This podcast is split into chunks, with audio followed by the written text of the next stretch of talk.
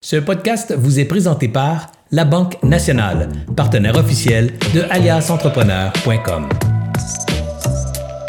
Et bonjour tout le monde, ici Anthony de chez Alliance Entrepreneur pour Découverte pour Entrepreneurs, épisode 30.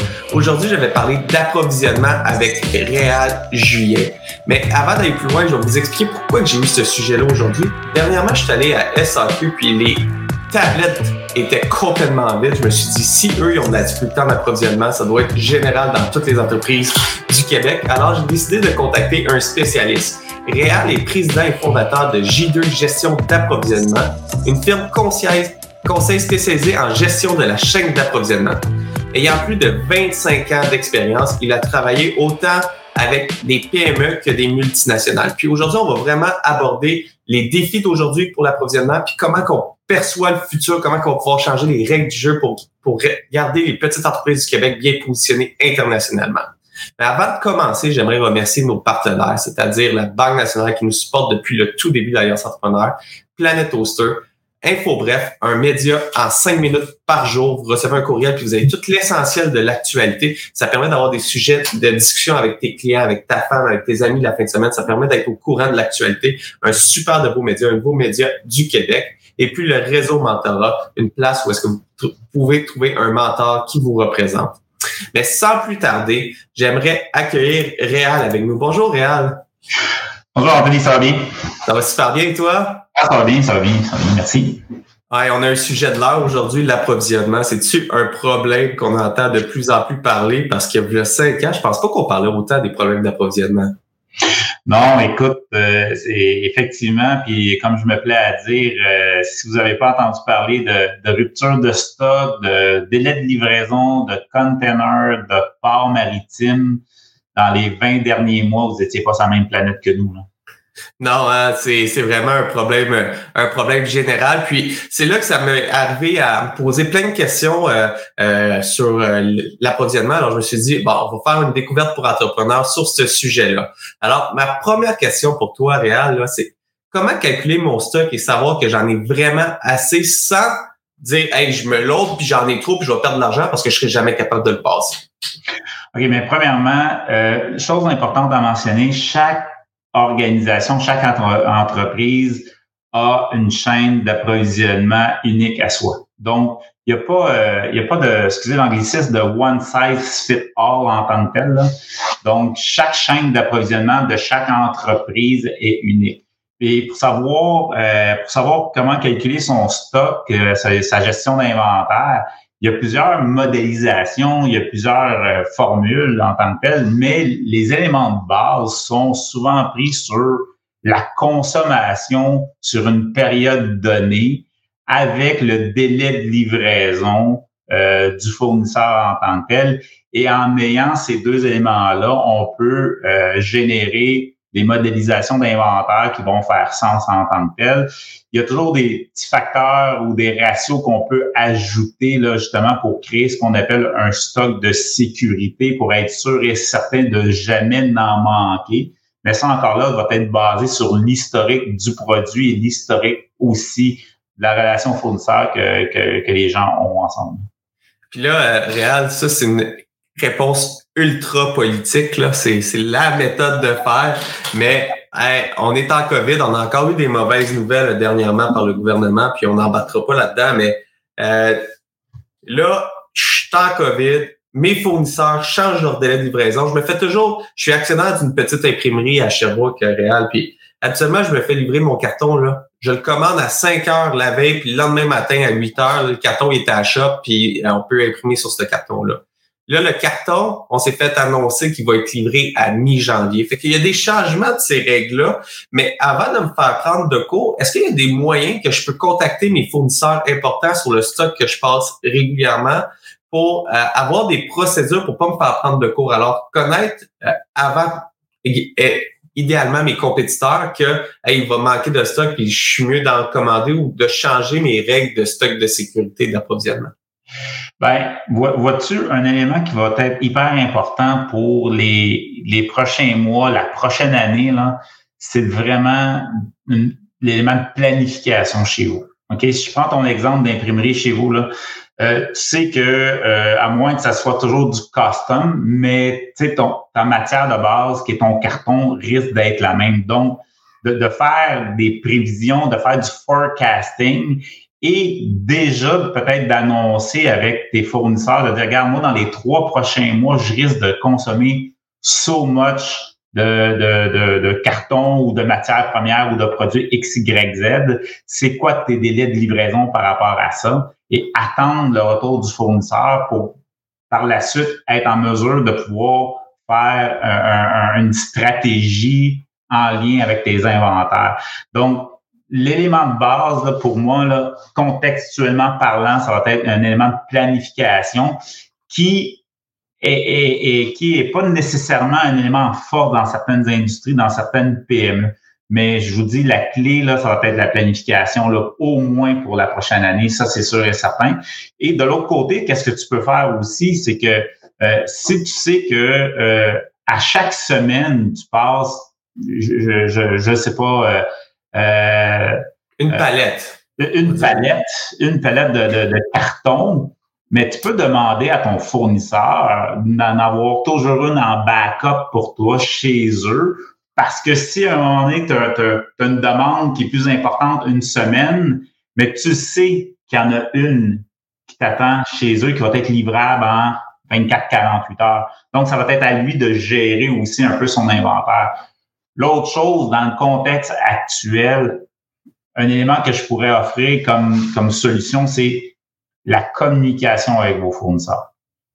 Oui, une prévision, oui, des forecasts, mais de communiquer vos attentes avec vos fournisseurs et de regarder avec vos fournisseurs qu'est-ce qui peut être fait parce que c'est eux en tant que tels les experts pour qui euh, ou avec qui vous faites affaire.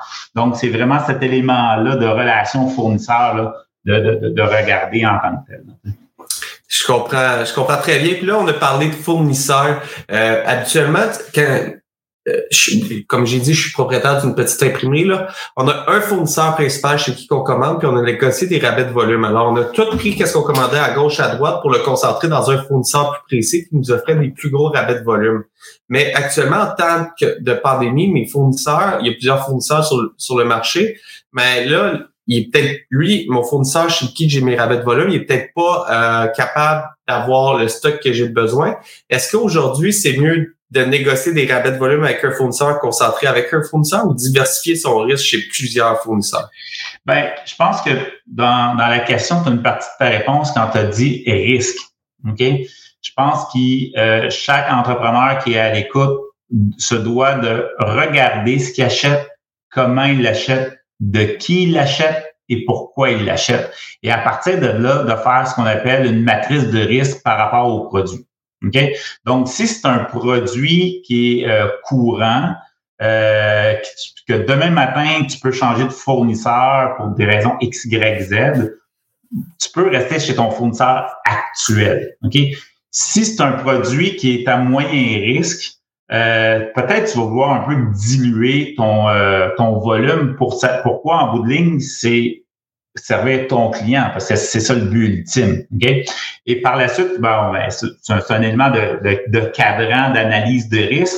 Si c'est un produit qui est à haut risque, puis qui peut te mettre dans le trouble demain matin, ben là, peut-être une stratégie d'appro qui va être complètement différente, puis tu vas voir y aller à ce qu'on appelle dans le jargon en double source, ou même y aller avec trois sources différentes. Il y a toujours un coût associé à ça. Mais moi, ce que, ce que je demande aux gens, c'est de calculer le coût de l'option. C'est quoi le, le, la réduction de coût que tu risques d'avoir ou ne pas avoir en diversifiant ton panel de fournisseurs versus le coût de perdre une vente?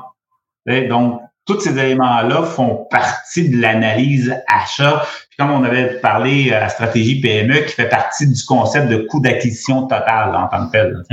Donc, chaque, chaque produit se doit d'être analysé en lien avec le risque et en lien aussi avec l'écosystème fournisseur. Parce que si, mettons, tu es dans le pétrole, puis tu utilises des éléments de pétrole pour faire tes produits, c'est un, un, un, monopole. Donc, tu pas vraiment de choix, puis il faut que tu travailles avec ton fournisseur. Mais si tu es dans un milieu d'oligopole où ce que tu as plusieurs fournisseurs, il y a de quoi faire. Puis si tu es dans un marché de concurrence, là, comme je disais tantôt, demain matin, ben, tu, tu passes du fournisseur A au fournisseur B. Mais faites attention. Souvenez-vous des fournisseurs qui vous suivent et qui vous soutiennent. Là, on parle de la, relation fournisseur en tant que telle, qui est hyper importante aussi. Là, hein.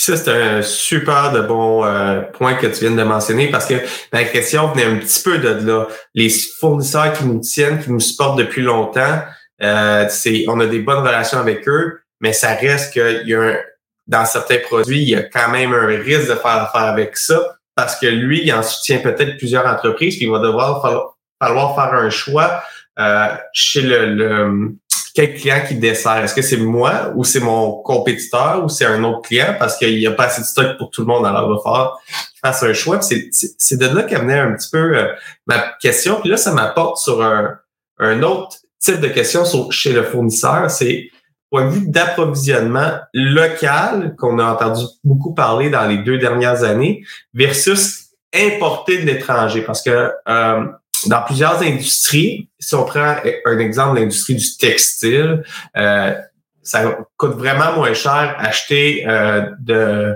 des pays de style asiatique, puis on importe.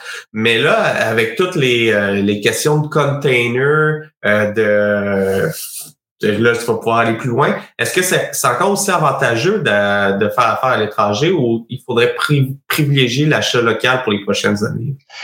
Bon, ben, regarde, souvent, on, se fait demander, nous, dans des, quand on élabore des stratégies pour des, pour des organisations, le, réflexe du, euh, des propriétaires ou euh, de la direction, c'est allons vers des pays à faible coût. Euh, j'aime toujours poser les, mes cinq questions que j'ai développées qui est un, as-tu le bon produit? En partant? as-tu le volume? OK, puis le volume, c'est pas nécessairement un, ça peut être un one-shot deal, mais même si c'est un one-shot deal, faut, faut que tu aies un volume qui, qui risque d'être intéressant. OK, donc. Là, là, je vais faire une pause sur le volume. OK? Ouais. Comment je fais pour savoir si j'ai un volume intéressant pour aller à l'étranger? Mais pour faire ça, il faut que tu connaisses l'écosystème dans lequel tu, euh, tu œuvres et qu'est-ce qui est un bon volume en lien avec le produit. Tu sais, dans le textile, ça peut être, euh, je dis n'importe quoi, 20 000 unités, 40 000, tu sais, à la fois. Dans d'autres, dépendamment de la valeur, ça peut être juste 4 unités. encore là, faut connaître, faut connaître ce que tu achètes. Fait que si je reviens aux cinq questions, c'est un, As-tu le bon produit? As-tu le bon volume? As-tu le cash flow? je vais y revenir au cash flow. As-tu le cash flow? As-tu les connaissances logistiques aussi? Parce que le container, là, tout ce qui est euh, euh, facture commerciale, dédouanement, transport maritime et ainsi de suite, OK? Le dernier, là, c'est quoi ton plan B? ton plan B, là, la cinquième question est étroitement liée avec la question du cash flow. Pourquoi? Parce que quand tu développes des sources en, pays faible coût, ben, tu payes 100% de ta commande quand elle est sur le bateau. Fait que si tu as un temps de transit à l'époque, quand je dis à l'époque, c'est pré-pandémie, de 77 jours à peu près entre un port asiatique et le port de Vancouver, OK? Ben, tu arrives, ça arrive chez vous dans 73 jours, puis tu ouvres les portes du container, puis c'est tout mouillé ou tout rouillé c'est sûr et certain que si tu appelles ton fournisseur, il va dire, ben, écoute, je suis vraiment désolé, je te renvoie un nouveau container ou, tu sais, je te, je te crédite le container. OK, fine, merci. Mais là, qu'est-ce que je fais en attendant, là? J'ai plus de stock. Fait que là, tu t'approvisionnes local, puis tu t'approvisionnes local chez des fournisseurs que peut-être tu as fait affaire dans le passé, puis tu fais plus affaire parce que tu es allé au low cost. Fait que les autres, ils t'attendent, c'est sûr et certain moi, je dis que pour aller vers les, pays à faible coût, allez-y pas avec 100% du volume. Allez-y avec un pourcentage de volume qui fait sens, mais conservez un élément plan B. OK? Pour justement parer à des situations. Là, on parle de COVID, mais tu sais, bon, oui, euh, c'est planétaire, mais à un moment donné, ça peut être encore un arrêt de un arrêt du CN, du CP, euh, une grève des ports maritimes. Tu sais, c'est tous des éléments qui font. Puis on en voit de plus en plus, là. Donc, la gestion de risque. C'est puis j'adore ça de quand on parle de faire affaires locales et étrangères, de varier puis de, de, de choisir les bons produits qu'on fait affaire à l'étranger puis faire local, ben, c'est vraiment une diversification du risque parce que tout ce qui est fait local, je peux avoir un contrôle différent qu'à l'étranger et, et vice versa. Alors je peux toujours peut-être avoir de de l'inventaire. Puis j'ai j'ai t'as effleuré le, sujet, mais j'ai senti euh, ça dans, dans ton ton de voix. Et je veux juste approfondir le le, ce, thème-là. Moi, quand j'étais jeune, on m'a toujours dit négocie, ça négocie fort en affaires. Tu sais, va chercher la scène que tu dois aller chercher. Mais aujourd'hui, avec toutes tes difficultés d'approvisionnement, conseilles-tu encore de négocier fort, payer le juste prix pour avoir le service qui va avec, puis que ton fournisseur soit heureux de te vendre et non que il, se soit c'est ça, que tu aies trop négocié et qu'ils veulent c'est rendu quasiment euh, ben, qui parle, je m'en fous là. Ben regarde, vois-tu, euh, j'ai été euh, étant jeune, moi aussi, j'ai dit ah, là, s'il y a une scène sur la table, faut que tu apprennes. Tu sais, si j'ai été élevé dans ce contexte-là. Mais puis au début de ma carrière, tu sais, on se rapporte en 94, j'étais comme ça. Là, je grattais, je grattais, je grattais. Au fur et à mesure, tu apprends que le prix est important, mais la valeur est importante aussi. OK? Puis moi, je ne crois plus à la négociation, puis là, c'est imagé, là, mais point sur la table, donne-moi 10% sinon je te sors d'ici. Je ne crois plus à ça. Je crois plus dans une plus dans une philosophie de Anthony, comment toi et moi, on peut demeurer compétitifs dans nos créneaux respectifs, puis faire en sorte de faire de la bonne business ensemble? Et souvent, l'acheteur a le syndrome de Dieu parce qu'il pense a le droit de vie ou de mort sur un fournisseur. c'est lui qui est go, go, go. moi, je peux dire que dans, dans, dans les 15 dernières années, même dans les 20 dernières années, mes plus belles réussites en égo, mes plus belles réussites en achat, autant quand j'étais employé que dirigeant maintenant de J2, c'est quand j'ai laissé parler mon fournisseur en disant, regarde, voici ma situation, voici où ce que je veux aller, comment tu peux m'aider. Puis bien souvent, la réponse venait du fournisseur. L'autre chose, par exemple, pour faire ça, je suggère fortement, puis je me répète, de, de comprendre ce qu'on achète. Pourquoi c'est important? C'est important dans la négociation qui va être stratégique au lieu juste de dire simplement, ouais, tu demandes 100 pièces moi, je serais prêt à payer 88 pièces pour. Basé sur quoi? Parce que tu veux juste négocier pour négocier. Quand tu commences à comprendre la structure de prix des services et des produits que tu amènes et qu'est-ce qu'on appelle les cost drivers, ta, stratégie de négociation change du tout au tout. Puis ton fournisseur te perçoit comme quelqu'un de crédible quand tu négocies. L'exemple que je donne toujours, c'est exemple de, d'une pièce fabriquée, une pièce usinée.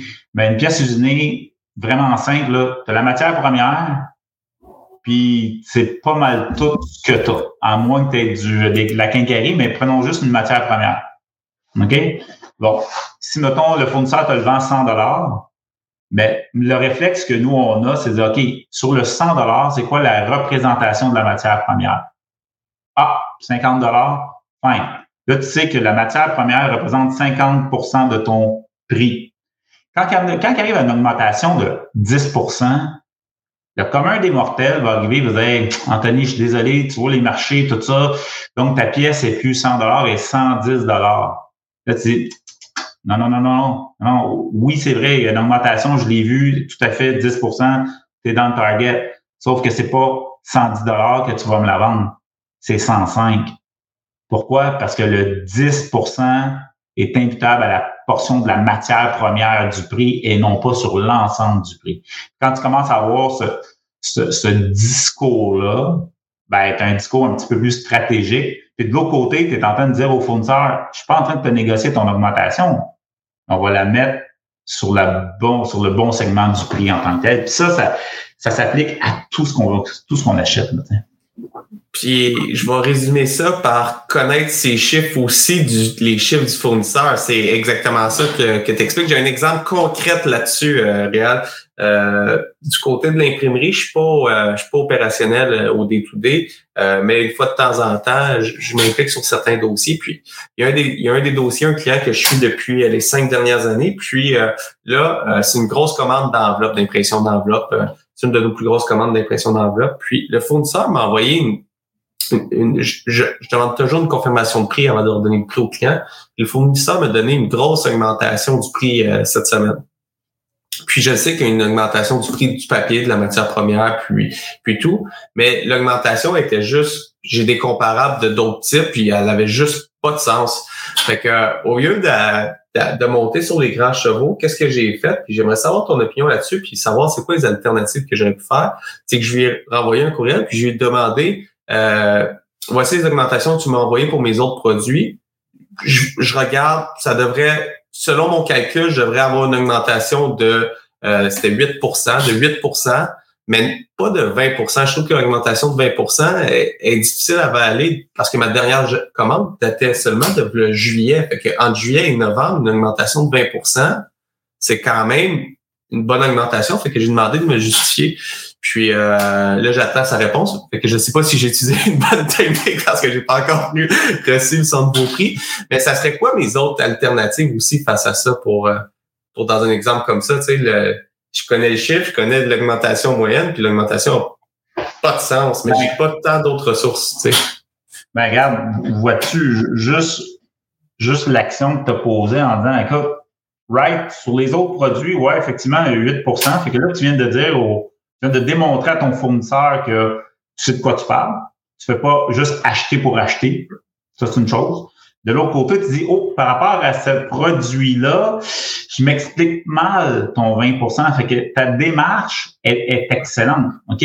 Par contre, ce produit-là, as-tu été en mesure de l'analyser par rapport au marché? C'est quoi les cost drivers de ce produit-là? C'est-tu euh, c'est-tu à base de pétrole, c'est à base de plastique et ainsi de suite? Y a-tu un élément de variation important? Ça, c'est une chose. L'autre chose aussi, peut-être que est-ce que tu payes pour le transport ou c'est livré directement chez vous? Eh, c'est livré chez nous.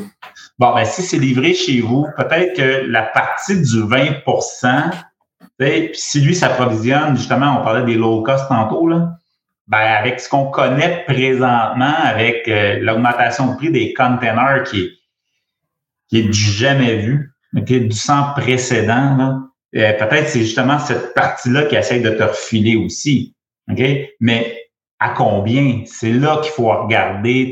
Puis à titre informatif, un 20 pieds en mars 2020, donc un container 20 pieds, mars 2020, provenant de la Chine, part de Ningbo, on pouvait calculer un 2008 à 3200 dollars.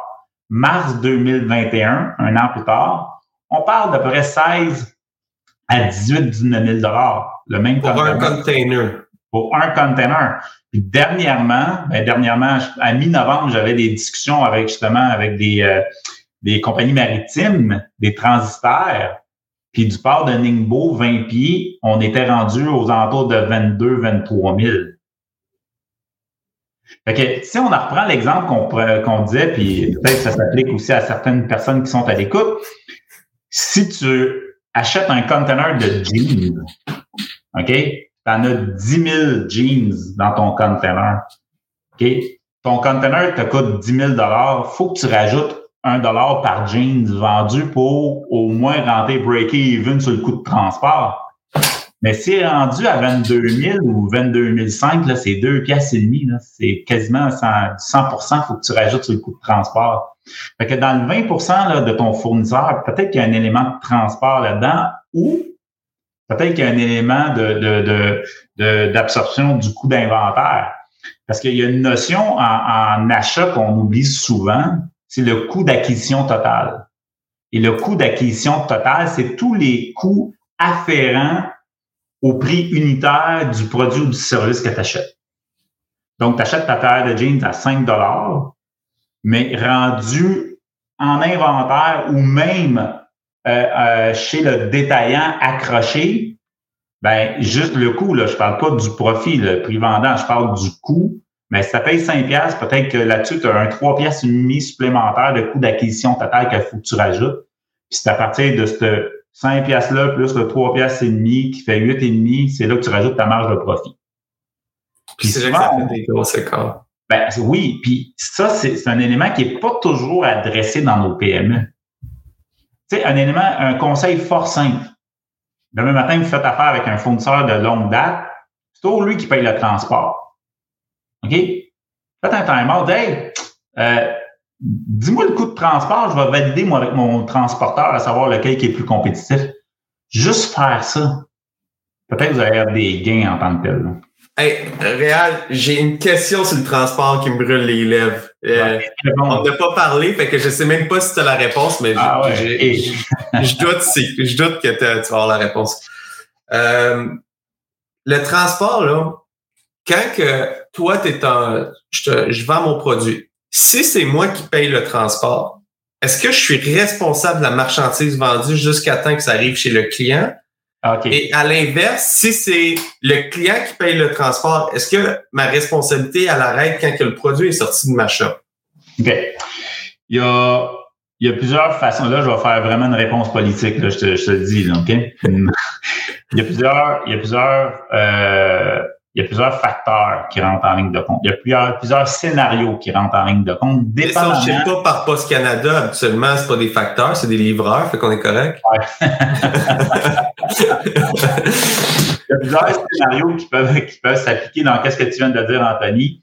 Et ça, on parlait de logistique tantôt, là, dans mes cinq questions, mais même au niveau local, l'élément de logistique, est un élément de plus en plus important. Et il y a un, un, un, un terme international qui s'appelle les incoterms. Incoterms, OK, qui t'explique vraiment qui a la responsabilité des assurances entre le vendeur et l'acheteur et qui a la responsabilité du transport entre le vendeur et euh, l'acheteur. Et ça, ces éléments-là, c'est des éléments de négociation. Tu sais, vous on a souvent entendu FOB Montréal, FOB Montréal. Ben, ça, c'est un terme de transport. OK?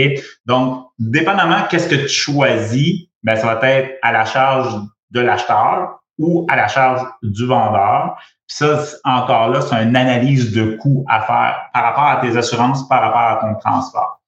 Euh, les, les, les deux qui sont principalement utilisés, c'est l'acronyme EXW qui est X-Work.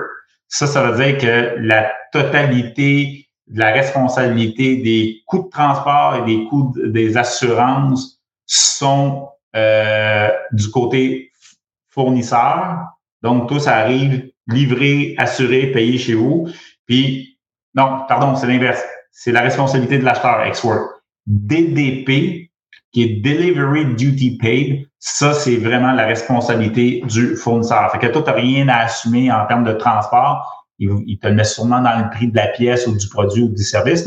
Mais honnêtement, j'invite les gens qui nous écoutent d'aller sur Internet, aller taper Incoterm 2022 s'ils sont sortis ou Incoterm 2021. Il y a des super beaux graphiques qui expliquent la responsabilité entre le vendeur et l'acheteur par rapport aux assurances et le transport. Puis ça, c'est quelque chose là, que, euh, que je trouve que j'ai négligé beaucoup, surtout dans le cas de la, de mais il y a des produits à très haute valeur qu'on commande. Puis euh, de savoir c'est qui qui a la responsabilité, parce que j'examine pas le produit quand il est chipé. Je, je quand il arrive à shop. Mais à plusieurs reprises, le produit, il y avait des bris. Mais tu ma responsabilité, c'est sa responsabilité. Le bris s'est fait dans le transport. Puis là, là, tu viens de commander pour plusieurs euh, milliers de dollars ou, dizaines de milliers de dollars. Puis t'es comme, hey, qu'est-ce que je fais avec ce stock-là? C'est pour ça que l'élément des, des incoterms vont, vont, vont nous protéger en tant que tel. sais. Puis tu apportes un bon point à savoir qui est la responsabilité de quoi. Ben, c'est un élément à, à, regarder avec tes, tes, assureurs ou les assureurs du transporteur aussi en tant que tel. Sauf que pour faire ça, ça vous prend des des bons de commande qui ont un minimum de clauses sur les bons de commande. Parce que, autre chose, un bon de commande, au sens de la loi, c'est un contrat. Pour vrai? Tout à fait. Tout à fait. Un bon de commande, là, simpliste, une page 8,5 par 11 qui dit Anthony Imprimerie achète de Réal Julien J2, ça, euh, des palettes de bois, des simples, juste des palettes de bois. Là. OK? 24 euh, palettes de bois à 10 piastres chaque, 240 piastres. C'est un contrat. C'est un contrat. Puis là, euh, on n'était pas supposé d'en parler, là, mais euh, c'est quoi que ça prend au minimum sur un bon de commande pour, euh, pour que je sois protégé comme, comme acheteur?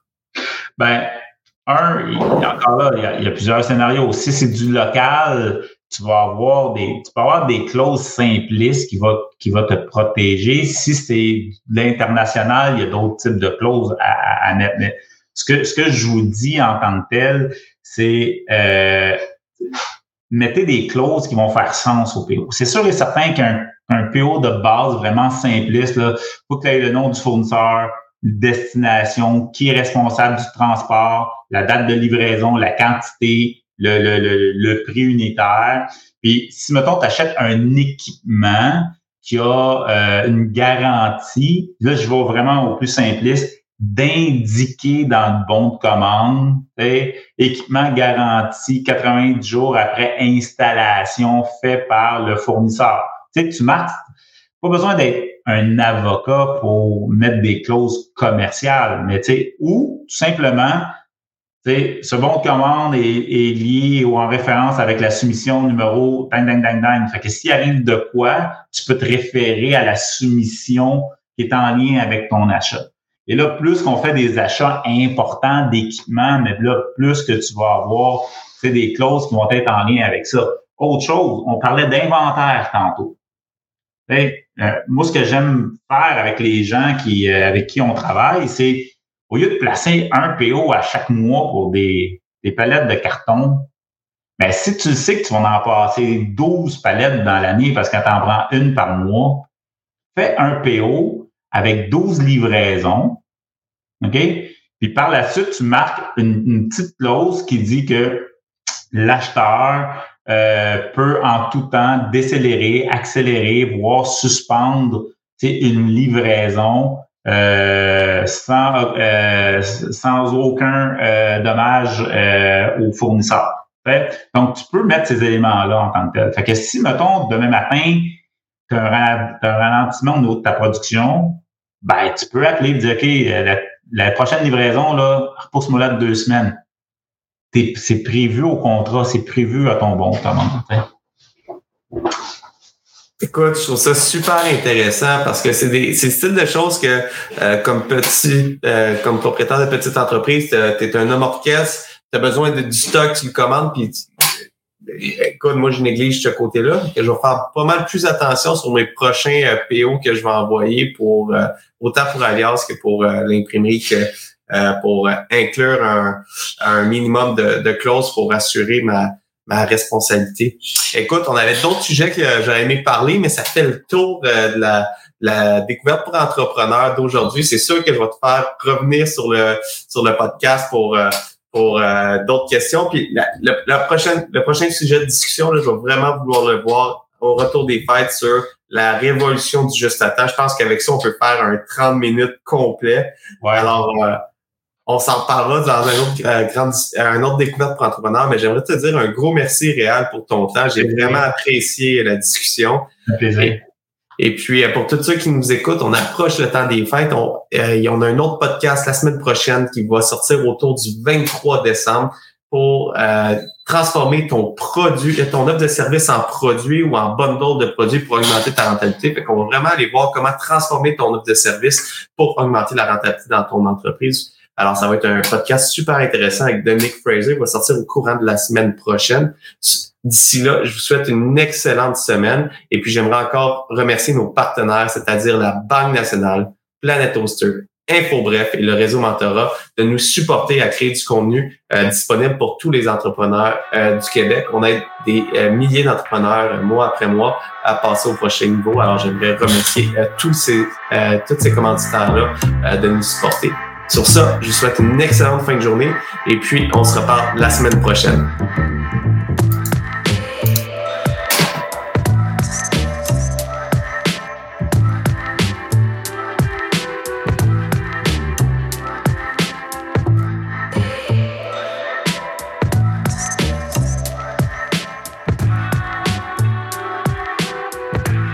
J'espère que vous avez apprécié cette entrevue. Pour d'autres podcasts et encore plus de contenu, suffit de devenir membre sur aliasentrepreneur.com. Je vous remercie d'avoir été là. C'était Serge Beauchemin, alias Entrepreneur.